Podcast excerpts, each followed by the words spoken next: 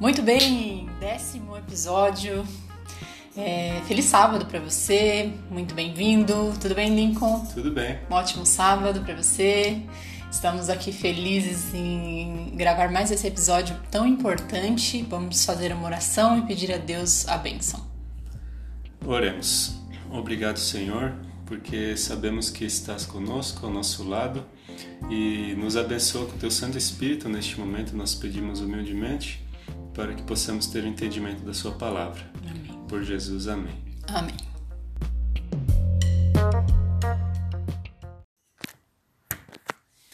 Muito bem, tudo bem, né, Jarly? Com Tudo você? certo, estamos aí em mais um estudo, Lincoln. Mais um estudo, nosso décimo. Hoje, o, o título do nosso estudo, o assunto é sobre as sete pragas que estão descritas ali no Apocalipse.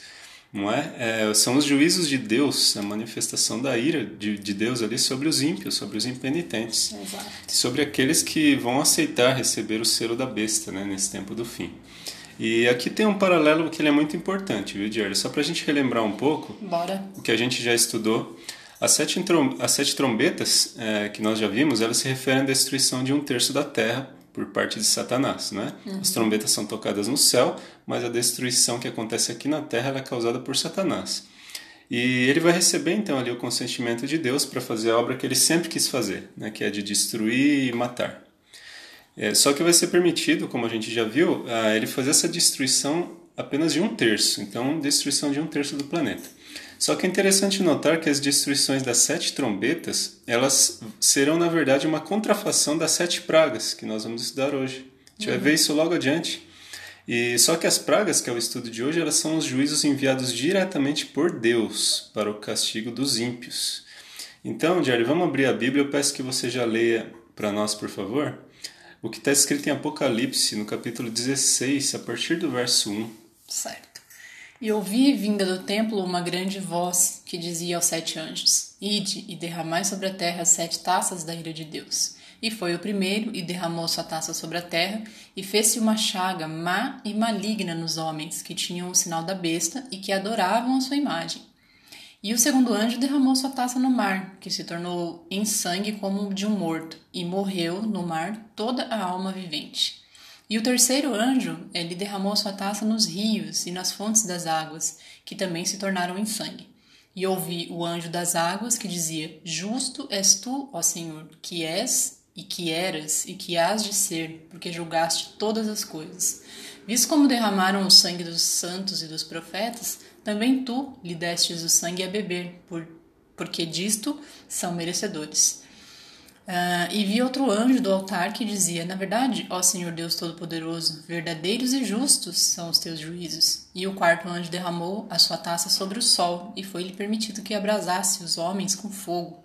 E os homens foram abrasados com grandes calores e blasfemaram o nome de Deus, que tem poder sobre estas pragas, e não se arrependeram para lhe dar glória. Apocalipse, então, a gente leu aí, 16, de 1 a 9. Então você leu aí para a gente agora a descrição das quatro primeiras pragas, né, que foram, vão ser enviadas por Deus, e elas fazem uma referência, é, se a gente for parar um pouquinho para pensar, a algumas daquelas pragas que ocorreram no Egito, né, de antes da libertação do povo de Israel. Exatamente, é importante a gente falar sobre isso, né? Porque elas traçam um paralelo sobre a destruição feita por Satanás lá no, no toque das trombetas. Sim. Então, a primeira trombeta, ela cai na terra, que aí a gente vê o que? É semelhança da primeira praga, que também cai na terra, Cai na né? terra. Então, a segunda trombeta cai onde? No Sobre mar. o mar. né? E a segunda praga? Também. Então, vai vendo aí, você compare na sua Bíblia para entender essa contrafação, né? A terceira trombeta cai sobre as águas e a terceira praga também cai sobre as águas. A quarta trombeta atinge o sol, assim como a quarta praga que a gente acabou de ler, certo? Quando Deus mandou as pragas no Egito, Lincoln, os sacerdotes do faraó eles conseguiram através do poder de Satanás imitar algumas delas, você lembra? Sim, exatamente. A gente já viu isso, né, é, lá nas pragas do Egito. Então agora, no tempo do fim, Satanás vai mais uma vez fazer o quê? Tentar imitar os juízes de Deus. Né? Ele sempre fará isso para enganar, para fazer com que as pessoas pensem que o seu poder é igual ao poder de Deus. E mais uma vez, é importante aqui lembrar que a destruição causada pelas trombetas, então, que a gente estudou já no episódio passado, são obras de Satanás. E após isso, então, Deus vai enviar as sete pragas. É, lembrando que a gente sempre comenta aqui que um ciclo termina para que se inicie um outro ciclo de sete. Né? Então, Deus envia agora as sete pragas que vão atingir todos aqueles que não. É, que têm, né, que aceitaram receber o selo da besta. Ou seja, neste tempo, o povo de Deus vai ser poupado.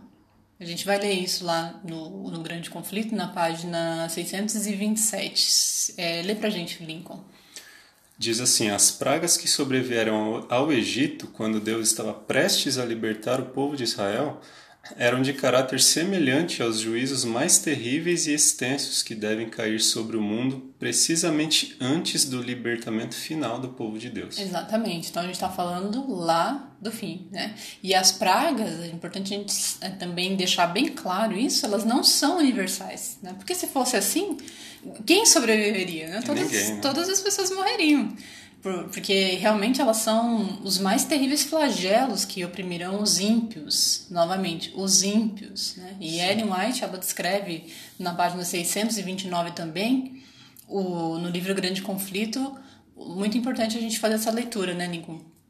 Vamos ler aqui, diz assim, o povo de Deus não estará livre de sofrimento, mas conquanto perseguidos e angustiados, conquanto suportem privações e sofram pela falta de alimento, não serão abandonados a perecer. O Deus que cuidou de Elias não desamparará nenhum de seus filhos. Aquele que conta os cabelos de sua cabeça, deles cuidará. E no tempo de fome serão alimentados. Amém. Enquanto os ímpios estão a morrer de fome e pestilências, os anjos protegerão os justos, suprindo-lhes as necessidades. Para aquele que anda em justiça é esta promessa: o seu pão lhe será dado, as suas águas serão certas. Os aflitos e necessitados buscam águas e não há, e a sua língua se seca de sede. Mas eu, Senhor, os ouvirei. Eu, o Deus de Israel, não os desampararei. Isso está em Isaías 33, 16 e Isaías 41, 17. Amém. Louvado seja Deus, né? Então a Bíblia ela responde que realmente quem vai ser atingido pelas pragas. Né? A gente pode reforçar isso lá com Apocalipse 16, verso 2, que diz: E foi o primeiro, e derramou sua taça sobre a terra, e fez-se uma chaga má e maligna nos homens que tinham o sinal da besta e que adoravam a sua imagem. Então, essa é a confirmação né? de que o povo de Deus, aqueles que guardam seus mandamentos e procuram realmente fazer a sua vontade, eles não sofrerão os castigos da ira de Deus, não é? Glória a Deus, né? Deus Amém. guardará o seu povo. Então vamos continuar a leitura aqui no capítulo 16 de Apocalipse. Agora vamos a partir do verso 10, onde diz assim: E o quinto anjo derramou a sua taça sobre o trono da besta, e o seu reino se fez tenebroso, e eles mordiam as suas línguas de dor. E por causa das suas dores e por causa das suas chagas, blasfemaram do Deus do céu, e não se arrependeram das suas obras. E o sexto anjo derramou a sua taça sobre o grande rio Eufrates, e a sua água secou-se para que se preparasse o caminho dos reis do Oriente. E da boca do dragão, e da boca da besta, e da boca do falso profeta vi sair três espíritos imundos semelhantes a rãs, porque são espíritos de demônios que fazem prodígios, os quais vão ao encontro dos reis da terra e de todo o mundo para os congregar para a batalha, naquele dia do Deus Todo-Poderoso. Eis que venho como ladrão. Bem-aventurado aquele que vigia e guarda suas roupas, para que não ande nu e não se vejam as suas vergonhas. E os congregaram no lugar que em hebreu se chama Armagedon. E o sétimo anjo derramou a sua taça no ar, e saiu grande voz do templo do céu, do trono, dizendo: Está feito. E houve vozes e trovões e relâmpagos, e houve um grande terremoto, como nunca houve desde que há homem sobre a terra. Tal foi grande esse terremoto. E a grande cidade quebrou-se em três partes, e as cidades das nações caíram. E da grande Babilônia se lembrou Deus para lhe dar o cálice do vinho da indignação da sua ira. E toda a ilha fugiu, e os montes não se acharam. E sobre os homens caiu do céu uma grande saraiva, pedras de peso de trinta quilos. E os homens blasfemaram de Deus por causa da praga da saraiva, porque a sua praga era muito grande. Terrível, não? E as últimas pragas, elas vão atingir é, diretamente Roma Papal, né? que é a Babilônia espiritual. Então nós já estudamos que agora, no tempo do fim, Roma Papal irá recuperar a sua supremacia mundial. Eles que, que levaram multidões né, a blasfemar contra Deus, levaram pessoas ao pecado e ao engano, mudaram a lei de Deus, eles serão agora atingidos pela ira de Deus. Né? O trono da besta, que é a Roma papal, ficará em trevas na quinta praga. E na sexta nós lemos que o grande rio Eufrates se secará. Mas o que, que de fato isso significa, né? O, o rio Eufrates secará? É, no Antigo Testamento, o, diz ali que o, rei, o reino de Babilônia, que, que, dominou o mundo naquela época, na época de Daniel, né? Uhum. O reino de Babilônia é literal. Ele era mantido pelo rio Eufrates, né? Diz que o rio ele passava por dentro da cidade. E esse rio era literalmente a vida da cidade. Né? Sim. Né? E quando Babilônia foi conquistada, quando Ciro e Dario, que eram os reis dos Medos e dos Persas, eles invadiram Babilônia, eles usaram uma estratégia muito interessante. Eles secaram ali o rio Eufrates, desviando né, o fluxo dele bem uhum. antes. E através dessa abertura do rio seco, eles puderam entrar na cidade de Babilônia e assim eles conseguiram destruir essa cidade. Né? E agora no Apocalipse nós podemos aplicar essa mesma referência à Babilônia espiritual, que é Roma papal, né? Certo. É, ali em Apocalipse 17, verso 15, diz que águas em profecias elas simbolizam povos, nações, multidões, né? Uhum. E quem sustenta a Roma papal é, são justamente esses governos, né? Esses povos, essas multidões.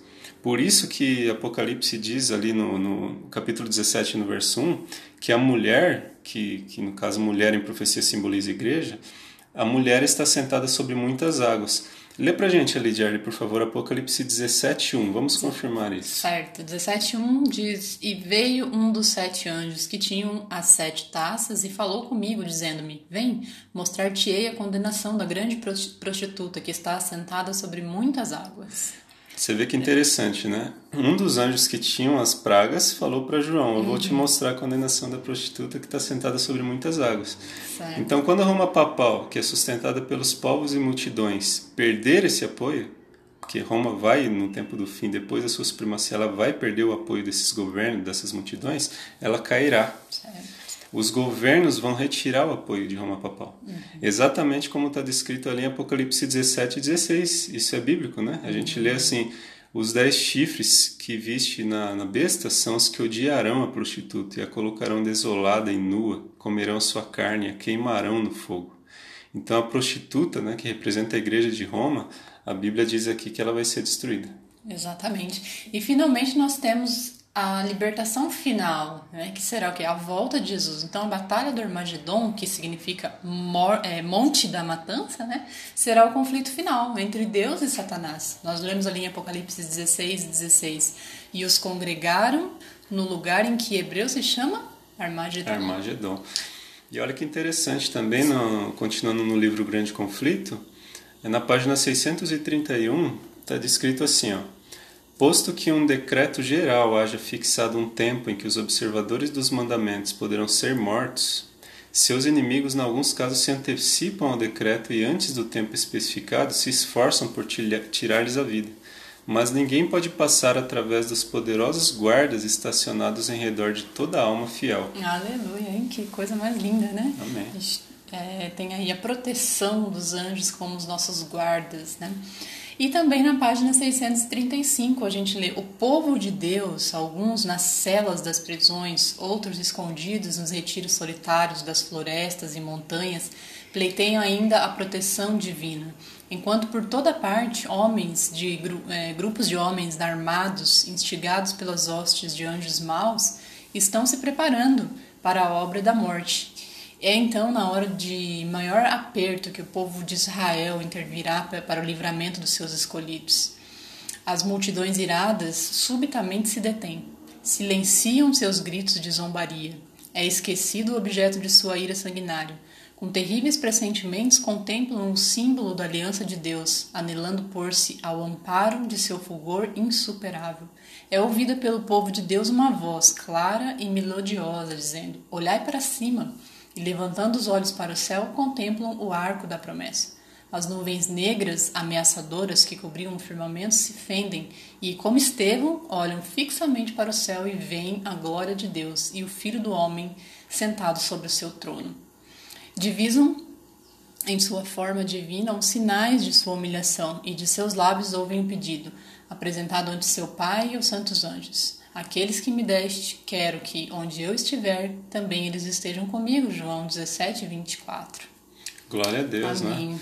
Você vê então que aquele momento das pragas que, que vai ser ali a ira de Deus caindo sobre os ímpios, impenitentes, aquelas pessoas que não aceitaram né, seguir os mandamentos de Deus, não aceitaram seguir a Jesus, e eles vão estar sofrendo essas pragas, e como consequência disso também, é, vai, os próprios ímpios vão querer matar os santos, que eles vão estar vendo ali que vão, vão estar também neste mundo ainda, mas Deus estará protegendo, eles não vão estar sendo atingidos por aquelas pragas. Sim. Então, aquele ódio satânico, demoníaco, vai fazer com que os ímpios declarem um decreto de morte para com os santos e marquem um dia e uma hora especificamente ali para ir lá e matar né, todos uhum. eles.